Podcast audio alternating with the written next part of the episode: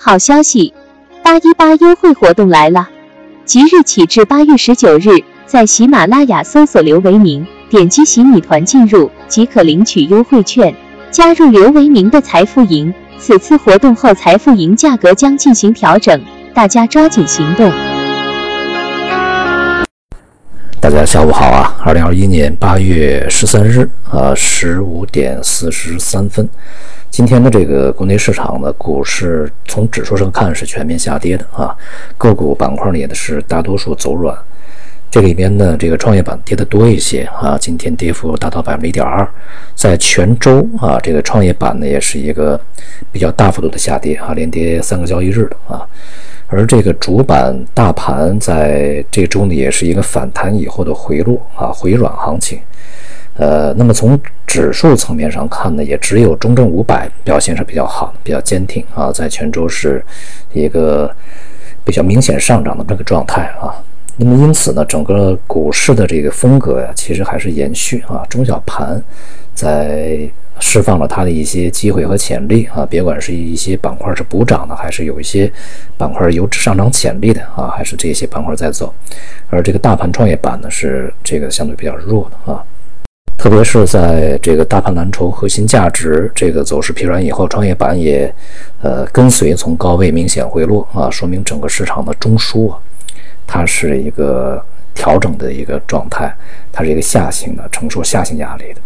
而一些这个中盘股里面的龙头呢，在近段时间啊表现还是算比较稳定。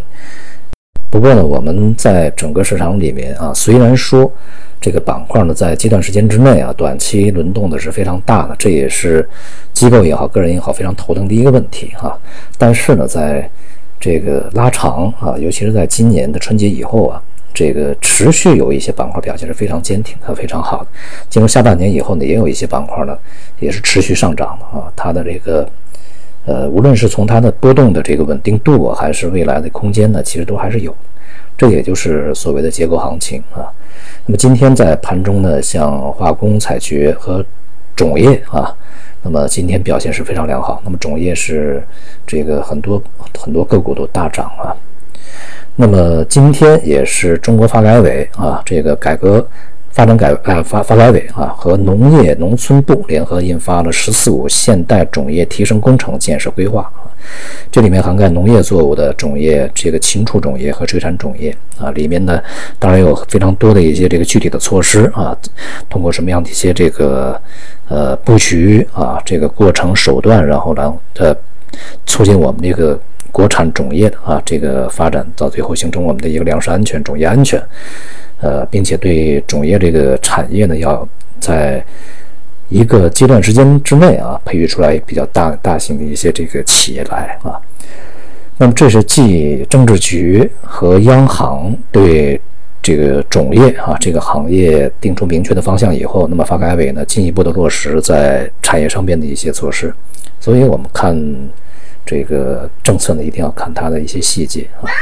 而种业呢，是我们在今年年初就定下来，在今年的下半年要去重点关注和参与的一个行业啊。那么首先呢，年初定它是这个长期参与的行业呢，因为是从长期来看，它是一个有发展潜力，并且是从战略上面是看好的行业啊。而下半年参与呢，是这个从年初就。呃，预见到整个上半年的这个行业板块可能会处在一个持续的一个调整过程中啊，调整完了以后，下半年可能才会发力。目前看呢，呃，种业在下半年的，就是七月份到现在啊，如果是这个从七月份开始算的话，到现在，呃，如果是只是看种业，大概应该有百分之三十几、百分之四十左右的涨幅了啊。即便把这个。样本扩大一些，扩大到整个种植业，大概也应该有百分之十几、百分之二十左右的涨幅啊。因此呢，不同阶段呢，它是对于这个整个的经济的关注度啊，经济的行业的这个发展的。程度以及资金的追逐的一些领域呢，它是不同的啊。当前的这个资金从之前啊抱团啊扎堆这些板块撤出以后，它一定会进入到一些呃相对比较安全的，并且一定呃要有一些增长空间的这些领域里面才行啊。当然，随着这个呃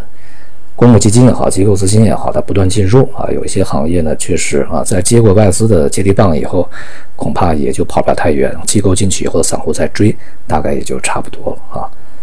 那么也就是新的抱团股在形成的过程中啊，但是呢，这个最终啊也会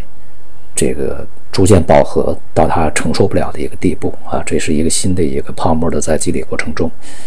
而对于一些这个高科技板块呢，当前它的压力是比较大的啊，因为前期啊它的估值给予的过高啊，资金呢这个涌入的也涌涌入的也过多，但是整个行业呢是不支撑的啊。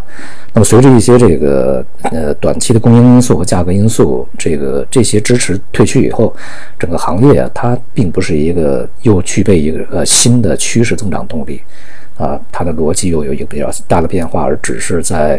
一个阶段时间之内啊，它的一个这个空缺所导致的波动啊，例如例如什么芯片、半导体这些，大体都是如此啊。那么至于这个某些啊行业的龙头，它的过程中的波动啊，呃，别管它是在指数的样本还是调出，其实呢都是不足以去。对它形成呃实质的影响啊，而这些呃个股呢，因为关注度比较高啊，同时在到达一些调整的比较呃，比如成本的一些密集区啊，或者是相对这个。调整的幅度比较大以后啊，它的波动比较大啊，人们关注度比较高，认为又是一个新的什么机会来临，大家也都喜欢追高啊。但是呢，我们去细致的分析整个行业啊，你就会发现其实，呃，现在没有到他们爆发的时候啊，所以这个热闹的地方还是呃。你提前进去以后，在别人去看热闹的时候，你就几几乎基本上要去离离场啊，抽身离场了，而不是说你发现热闹然后去凑热闹，这时候是确实就晚了啊。那有短期炒作都已经连续啊两三个这个涨停啊，或者是连续两两三天几几天大幅拉升以后你再进，那就要看它有没有那个后市的潜力啊，它是不是具备一个战略战略的长期的一个趋势趋势的一个延伸的。呃，驱动力和它的一个呃理由啊，如果没有的话，那你就是凑热闹啊，或者说呢是给别人去抬轿子站岗啊。那么现在呢，其实呃外资呢在撤离，而我们的内资呢又去接盘啊，呃，这个也是很很难改变的一个状态。春节之前，也是去年的下半呃去年的年。四季度吧，年末到今年年初啊，已经是大幅大幅的接了一波了啊，现在是在接第二波啊。那未来呢，股市仍然是一个结构行情啊。对于未来的经济的增长呢，现在看起来不是说特别乐观的啊。呃，像经济数据的一个表现呢，迟早会反映到市场里面去，而这个资本资金呢，它的嗅觉是很灵敏的啊。对于外围来讲呢，仍然是处于啊货币政策和财政政策的一些争争论过程中。而下周呢，这个像七月份的会议纪要啊，美联储也会公布，我们会看到它的细节。同时呢，也会有这个它的一些会议啊、研讨会的一些信息出来。预计呢，这个整个的态度啊，会越来越向鹰派来转移啊。呃，这里边呢，就是一方面是就业数据非常好，另外一方面呢，像前面刚刚公布了 CPI 啊，昨天公布的 PPI 呢，仍然是在高位的啊，而且是高于预期，所以说这个最前端的这个通胀下不去啊，整个的消费端它也很难削减，所以呃，这个对于货币政策啊，目前看起来是不乐观的啊，越来越向鹰派转移是比较可能的事情。因此呢，我们继续保持啊对美元看多，而对国际指数看跌的一个预期。而大宗商品呢是涨跌互现，在未来呢，整个商品啊处于高位，同时呢，还有一些品种呢具有进一步上扬的空间，